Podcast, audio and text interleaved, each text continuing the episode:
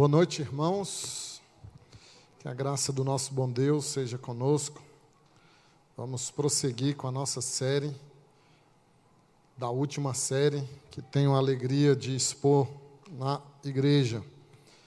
No penúltimo estudo, falando sobre o discipulado e a maturidade.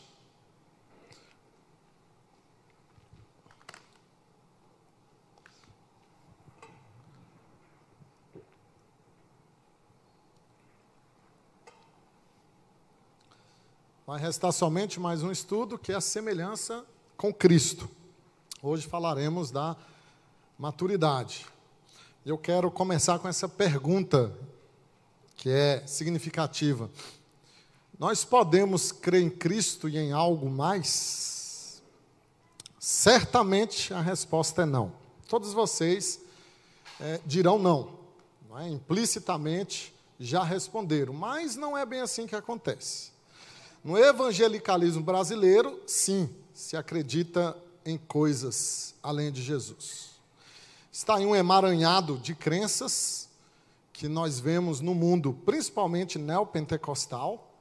E talvez você fale, não, mas eu não acredito nessas coisas. Mas você pede para o pastor interpretar o sonho que você teve? Você já fez isso? Você acredita em olho gordo? Então, ah, é fácil a gente olhar para o mundo pentecostal e ver essas crenças e achar que nós não é, temos também crenças que adicionam a fé a Jesus. E piora a situação quando nós vemos várias versões de Jesus. Várias versões. Eu nem vou falar do Jesus de Hollywood, né? Hollywoodiano, de cabelos louros, de olhos azuis, todo bonitão, e você acredita que Jesus era assim. É, é, parece que a imagem que você tem na cabeça é aquele Jesus loiro, simpático. Aí eles viram que ficou desgastado essa imagem, veio esse Jesus malhadão, Jesus popstar. Jesus pop. Esses musicais é, de final de ano, de Páscoa, eles são muito engraçados. Né? Para não falar do Jesus LGBT, I, Z, Y, W, que já existe também, né? o Jesus do arco-íris. Então há uma infinidade de versões de Cristo, de Jesus, feito pela, pela o grande mundo evangélico, não é? Bom, por que, que eu estou falando disso e maturidade? Porque a maturidade tem a ver com a visão que nós temos de Jesus. É nada mais e nada menos que Jesus. Nesse livro aqui do John Stott, que eu indico para vocês fortemente, discípulo radical, lá na página 37 ele diz o seguinte: se queremos desenvolver uma maturidade verdadeiramente cristã, precisamos, acima de tudo, ter de uma visão renovada e verdadeira de Jesus. Você precisa ter a visão correta de Jesus para você ser um cristão maduro. Eu fui pastor no Chile por quatro anos. Quando a igreja chilena fez 100 anos, um pastor americano, a igreja americana também foi a que plantou a igreja no Chile, ele foi pregar no culto de aniversário. 100 anos. E no meio do seu sermão, ele disse algo que chamou muita atenção, que me foi narrado por um pastor chileno. Ele disse: Vocês são uma igreja de 100 anos, mas vocês parecem um menino de 100 anos. Uma criança de 100 anos, por causa das disputas internas, das brigas, das fofocas. Ele se referiu à igreja chilena como uma criança de 100 anos. O que, que isso significa? Que você pode envelhecer sem amadurecer. Você pode crescer sem profundidade. E a superficialidade no discipulado, ela existe em todo lugar, está presente em todas as igrejas. E os líderes eclesiásticos lamentam muito essa situação. Nós temos uma passagem que o apóstolo Paulo vai tratar disso de uma maneira é, muito fascinante: o discipulado e sua maturidade. Então, Se Jesus fosse marcar você, se ele tivesse um Twitter, se ele tivesse redes sociais, é disso que nós estamos tratando, Jesus marcaria você com esses dizeres do apóstolo Paulo em Colossenses capítulo 1, verso 28 e 29. Diz assim: O qual nós anunciamos, Cristo, advertindo a todo homem, ensinando a todo homem toda a sabedoria, a fim de que apresentemos todo homem perfeito em Cristo. Marque essa palavra, perfeito. Para isso é que também me afadigo, esforçando-me o mais possível, segundo a, a sua eficácia, que opera eficientemente em mim. Veja que o apóstolo Paulo usa esse termo perfeito em Cristo. O que, que isso significa? A palavra grega, teleios, ela aparece pelo menos 19 vezes no Novo Testamento e ela é traduzida por perfeito ou por maduro, depende do contexto. O que Paulo quer fazer ao usar essa palavra, teleios, é um contraste entre um homem e uma criança ou um bebê. Ele fala isso também lá na sua carta de 1 aos Coríntios, capítulo 13. Quando eu era menino, falava como menino, pensava como menino e sentia como menino. Agora que sou homem, deixei as coisas de menino. Ou seja, a ideia é essa: que você se torna homem e amadurece, e vai deixando as coisas de menino. Então, nós temos de entender teleios, a, a expressão perfeito, como homem maduro, adulto, acabado. Nós vamos ficar com a palavra maduro. E vamos extrair desse texto, dessa expressão do apóstolo Paulo, é, de que ele quer apresentar todo homem maduro diante de Cristo, vamos tirar algumas lições sobre o discipulado. Né? Diante, um homem apresentado diante de Cristo é um discípulo, um seguidor de Jesus que precisa ser maduro. E vamos fazer algumas perguntas a esses dois versículos da Escritura para podermos, assim, extrair as lições para a nossa vida. Então, a primeira lição é o que é ser maduro. O que, que você acha que é ser maduro?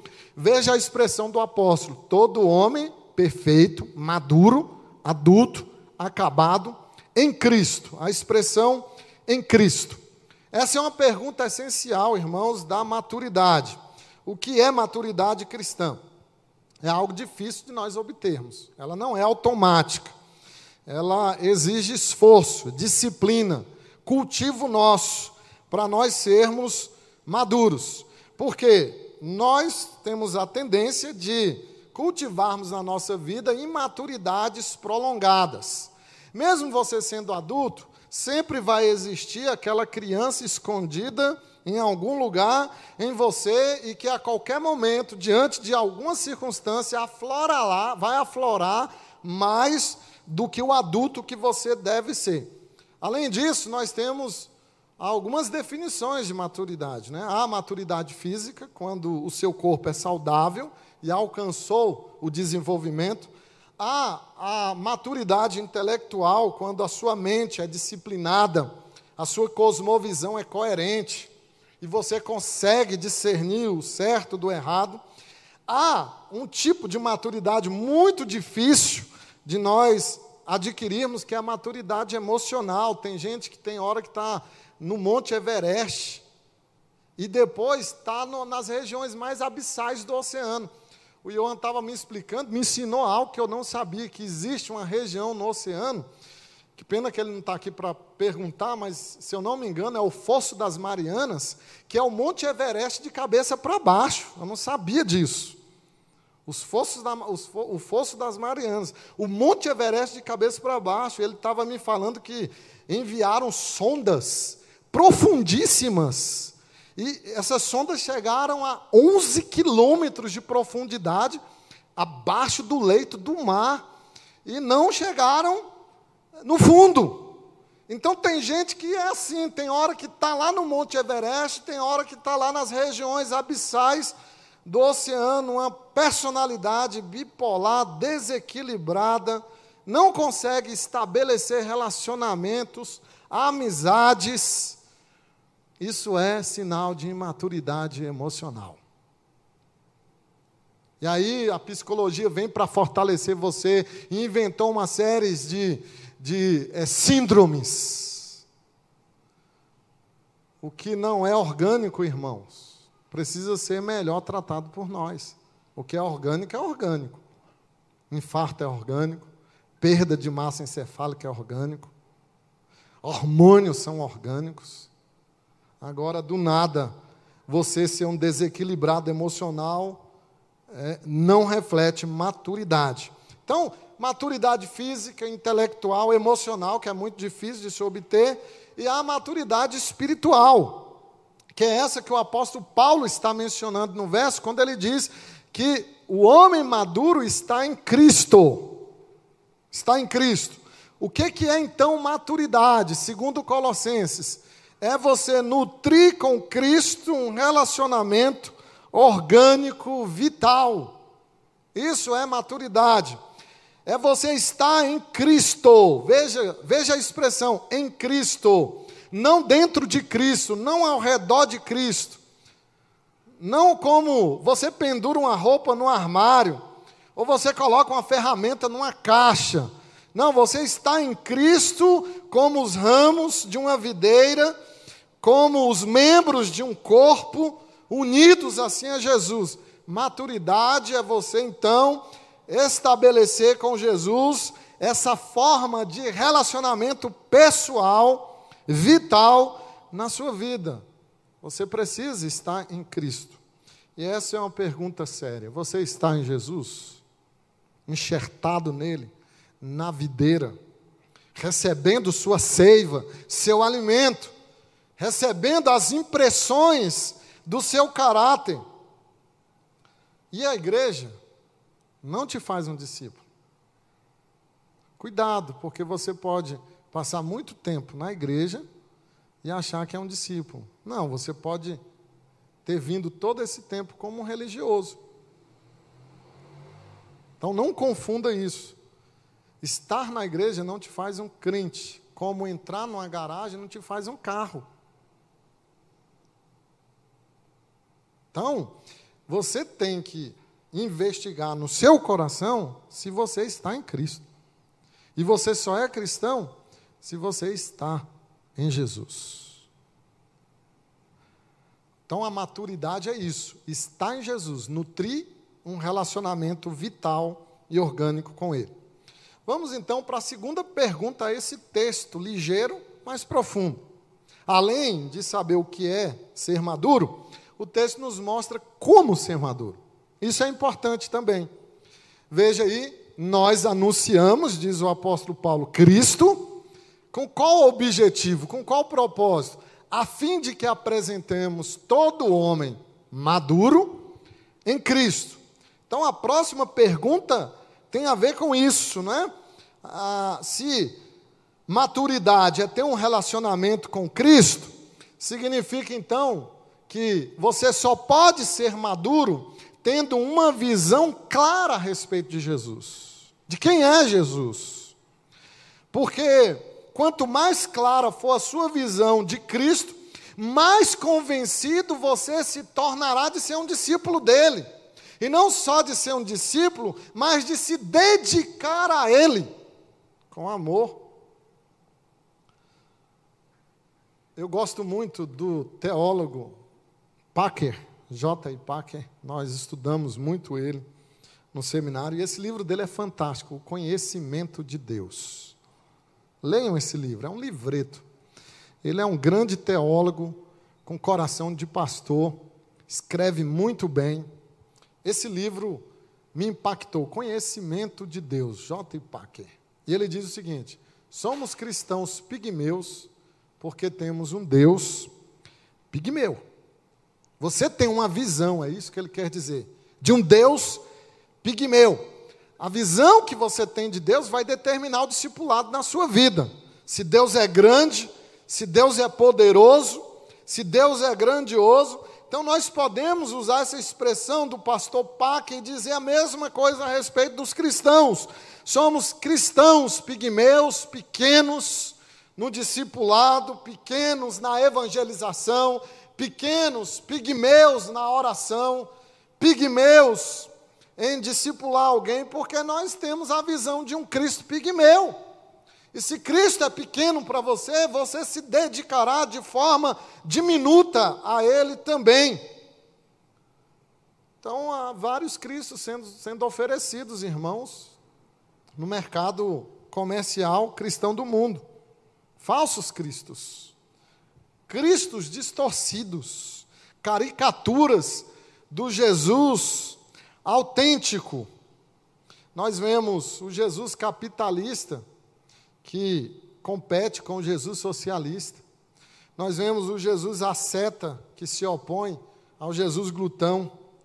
Nesses musicais famosos do mundo gospel, nós vemos o Jesus palhaço, nós vemos o Jesus superstar. E se nós queremos desenvolver uma maturidade verdadeiramente cristã, nós precisamos ter uma visão renovada de Cristo. E onde está essa visão? Acompanhe comigo aí, no capítulo 1 de Colossenses, versículo 15 ao 20. Olha qual é a visão da sublimidade que nós devemos ter de Cristo, do Cristo bíblico, do Cristo glorioso. Então, lá em Colossenses capítulo 1, do 15 ao 20, o apóstolo Paulo diz: Este, Jesus, é a imagem do Deus invisível, é o primogênito de toda a criação, pois nele foram criadas todas as coisas, nos céus e sobre a terra, as visíveis, as invisíveis, sejam tronos, sejam soberanias, quer principados, quer potestades, tudo foi criado por meio dele, para ele ele é antes de todas as coisas, nele tudo subsiste. Ele é a cabeça do corpo, da igreja. Ele é o princípio, o primogênito de entre os mortos, para que em todas as coisas, para em todas as coisas tenha primazia, porque aprove a Deus que nele residisse toda a plenitude e que, havendo feito a paz pelo sangue da sua cruz, por meio dele reconciliasse consigo mesmo todas as coisas, quer sobre a terra, quer sobre os céus. Você precisa memorizar isso aqui. Esse é o Jesus autêntico, genuíno. O que, é que nós devemos fazer diante de expressões tão gloriosas? Se não nos render em adoração. Se afaste, meu irmão, do Jesus insignificante, fraco, pigmeu. Se afaste do Jesus palhaço, popstar, do Jesus genérico que está aí fora. Se afaste também do Messias político, revolucionário. São caricaturas que nada podem fazer por você. Se você enxerga Jesus assim, você será imaturo. Mas se Jesus que você vê é o Jesus bíblico, o Jesus autêntico. Onde você o encontra? Na Escritura. Isso vai te dar o que? Maturidade. Pode vir a tribulação que for. Você sabe que na cruz, derramando sangue, Ele te reconciliou com Deus. Você sabe que Ele é o primogênito de todas as coisas. Pode vir a morte ao seu lar e você não será sucumbido, porque o seu Cristo é grande. E você o encontrou na Escritura. E a Escritura, irmãos, é o retrato que o Pai fez do Filho e que o Espírito Santo coloriu. A Bíblia é repleta de Cristo. Foi ele quem disse isso em João 5,39. As Escrituras testificam de mim. Ela está repleta de Cristo. As Escrituras são como uma grande metrópole e todas as ruas, vielas, levam a um só lugar a Cristo como a praça de uma cidade. O problema é que você não conhece a Escritura. Conhecer a Escritura é conhecer Cristo. Como você lida com a Escritura? Como um horóscopo? Caixinha de promessa? Você tem medo de morto?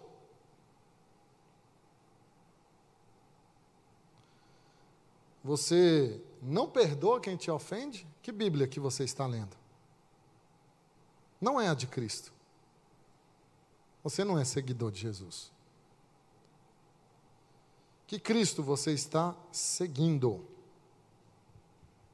Se a venda for retirada dos nossos olhos e nós vermos Jesus na sua plenitude, irmãos, como ele é, descrito aqui em Colossenses, a sua dedicação será apaixonada a Jesus. Apaixonada. Você será um cristão maduro, que sabe enfrentar as aflições sem virar as costas para o Filho de Deus, que sabe até morrer, sabe perder, sabe ser humilhado, porque ele foi também. Porque você conhece Jesus, e ele não é pigmeu, ele não é uma caricatura. Pastor Ronaldo Lidório, um missionário da nossa igreja, um dos maiores missionários do mundo, plantou igrejas na África, em várias tribos, e ele narra uma história de que ele foi pregar numa tribo distante. E lá os sermões são de três horas, porque os africanos querem ouvir mais. E quando ele prega menos de três horas, eles dizem foi muito rápido. E ele já tinha pregado por cinco horas, numa tribo. E quando ele terminou de pregar, um dos seus presbíteros chegaram e falaram: Pastor, tem uma mulher ali que quer falar com o senhor urgente.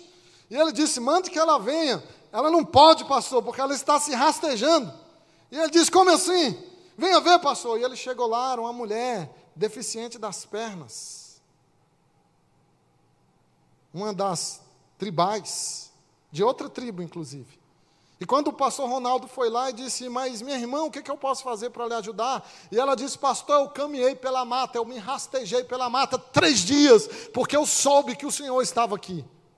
E eu queria que o Senhor me ensinasse um versículo, para eu chegar na minha tribo e ensinar esse versículo. E o pastor Ronaldo Lidoro ensinou João 3,16 para ela. E ela foi embora. No meio do caminho, ela esqueceu o versículo. Ela voltou. Caminhou, rastejou mais um dia. Chegou lá, o pastor disse: Mas minha irmã, você voltou, o que, que aconteceu? E ela disse: Pastor, eu me esqueci do versículo, me lembro só de metade dele. E ele disse: Mas você voltou por causa de um versículo. E ela disse: Não, a palavra de Deus é muito valiosa para você perdê-la no meio do caminho. E rastejou mais três dias para levar o versículo para a sua tribo. Eu nem vou falar o que você não faz. Fica por sua consciência te maltratar. Não vai ser eu. Não vou ser o seu verdugo esta noite. O que é ser maduro? Como ser maduro? Você precisa estar em Jesus. Nada é mais importante para um discipulado cristão maduro do que uma visão renovada, clara, verdadeira e autêntica de Jesus. Se Jesus for grande para você, você fará grande sacrifício por ele. Vamos para a terceira pergunta do texto. Nós vimos o que é ser maduro, como ser maduro. Quem deve ser maduro? Quem? Olha o que, que o apóstolo Paulo, de maneira clara, contundente, como é da sua idiosincrasia fazer. Ele diz no verso 28: o qual nós anunciamos, advertindo a todo homem, ensinando a todo homem, a fim de que apresentemos todo homem maduro em Cristo. Para quem esse chamado à maturidade é direcionado. Observe a ênfase no todo. É uma repetição tripla. Todo homem, todo homem, todo homem. E o contexto de Paulo falar todo homem, por que, que ele está insistindo com todo homem?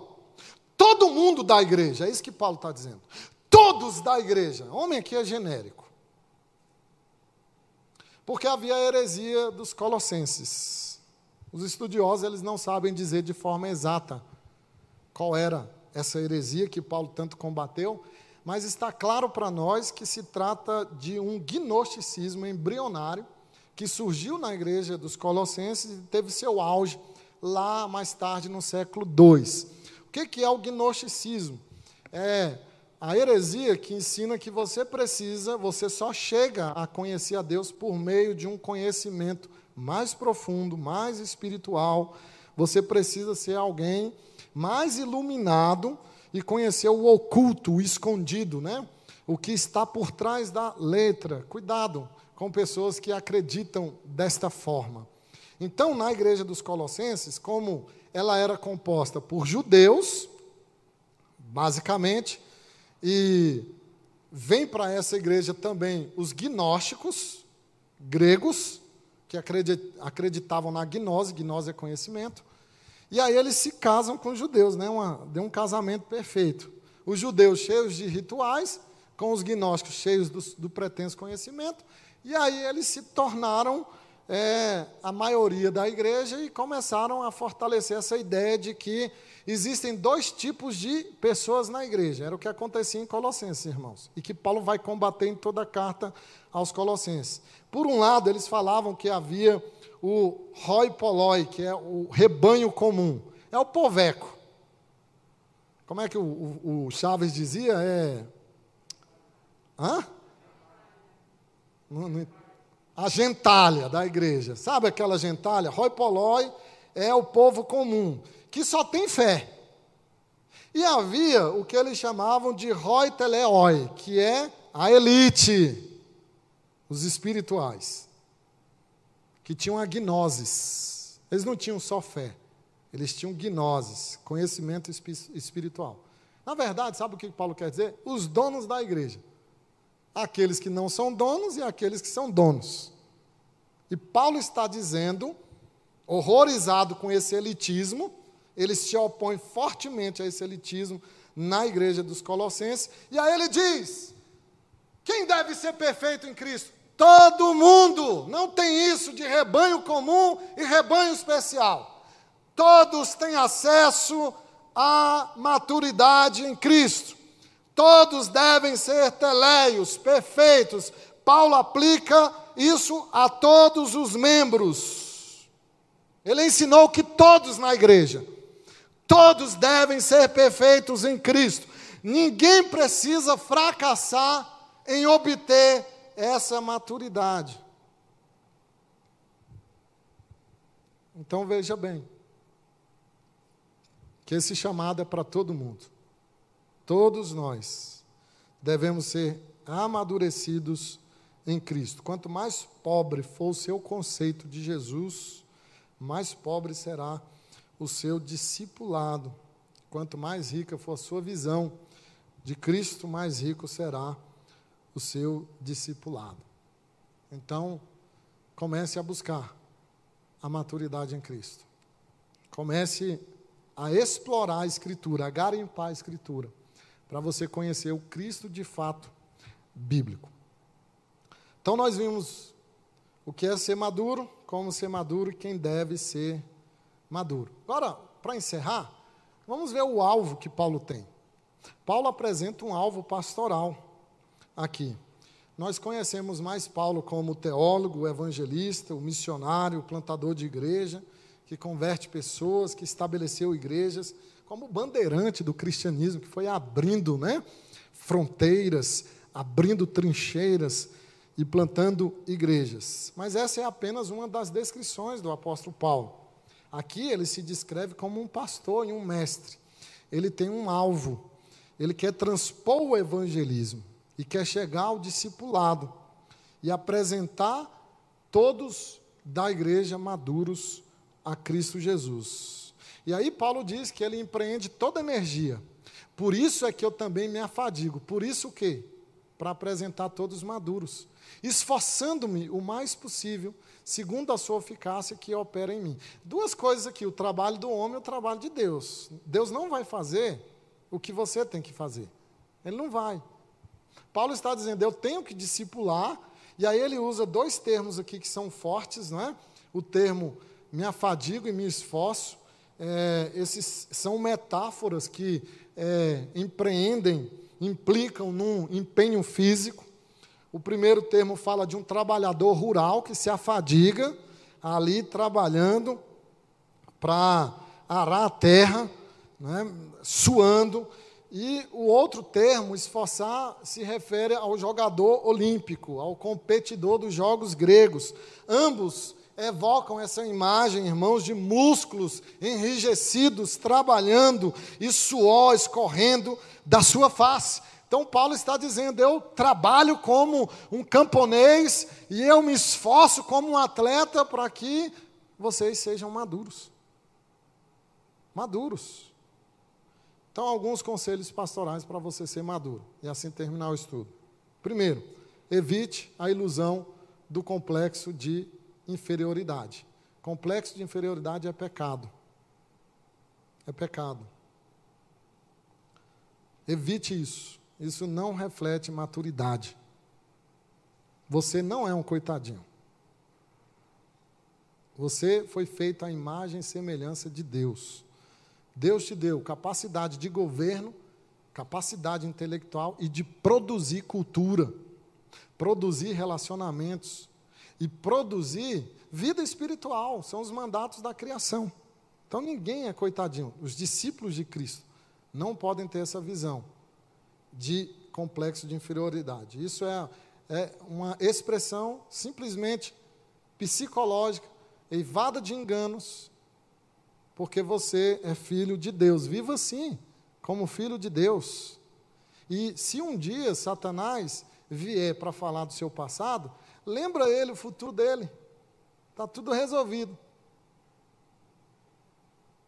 Lutero diz isso, que um dia ele estava lá desesperado. Lutero ele tinha umas crises espirituais, ele viu o diabo, ele jogava tinteiro na parede, vivia brigando com o diabo. E um dia o diabo foi lá e falou assim: Lutero, você fez isso e isso. E começou a relatar todos os pecados de Lutero. E ele estava agoniado porque o diabo falava dos pecados dele, ele já estava desesperado. Ele falou assim: Tá certo, eu fiz isso tudo mesmo, mas o sangue de Jesus me cobriu. E ele diz que o diabo se retirou. Quando o diabo falar do seu passado, lembre o futuro dele. Evite a hipersensibilidade. É o segundo conselho que eu te dou. Para de ser hipersensível. Você não é de porcelana. As coisas que você enxerga no outro é porque estão em você. Toda vez que você não gostar de algo em alguém, é porque está em você. Já está em você. Aprenda a conviver com isso. E por último, eu vou aconselhar uma coisa aqui que parece um contrassenso, mas é bem real. Evite crescer. O que, que eu quero dizer com isso? Se o seu ego é grande, Jesus vai ser pequeno em você. Não há espaço numa vida de ego grande para Jesus. Jesus cresce à medida que você diminui. Importa que ele cresça e que eu diminua. Quanto mais você decrescer, mais Jesus vai crescer. E isso é maturidade. Então, evite o complexo de inferioridade, é uma ilusão, a hipersensibilidade, e evite crescer. Que Deus te faça, a mim e a você, discípulos maduros, em nome de Jesus. Vamos ficar de pé e orar. Terminei pontualmente às 21 horas e 20 segundos. Então ainda não deu 21 e 1, tá? Senhor, obrigado por tua palavra. Obrigado a Deus, porque todos podem ser maduros, todos podem ser perfeitos em Cristo. É um chamado para todo homem, toda mulher na igreja. Nós te agradecemos, porque a descrição que temos de Cristo é de um Cristo glorioso, grande e poderoso. Que essa visão seja a nossa visão, a visão bíblica a visão, ó Deus, do Cristo autêntico. E assim enfrentaremos tempestades, enfrentaremos perdas. E veremos Jesus no meio das turbulências da nossa vida, nos esperando para nos levar a um lugar seguro. Assim te pedimos que essa visão bíblica ela seja permanente na nossa vida. E que a graça bendita de Deus, o amor de Cristo Jesus, o poder do Espírito, te faça discípulo maduro, hoje e para sempre. Amém.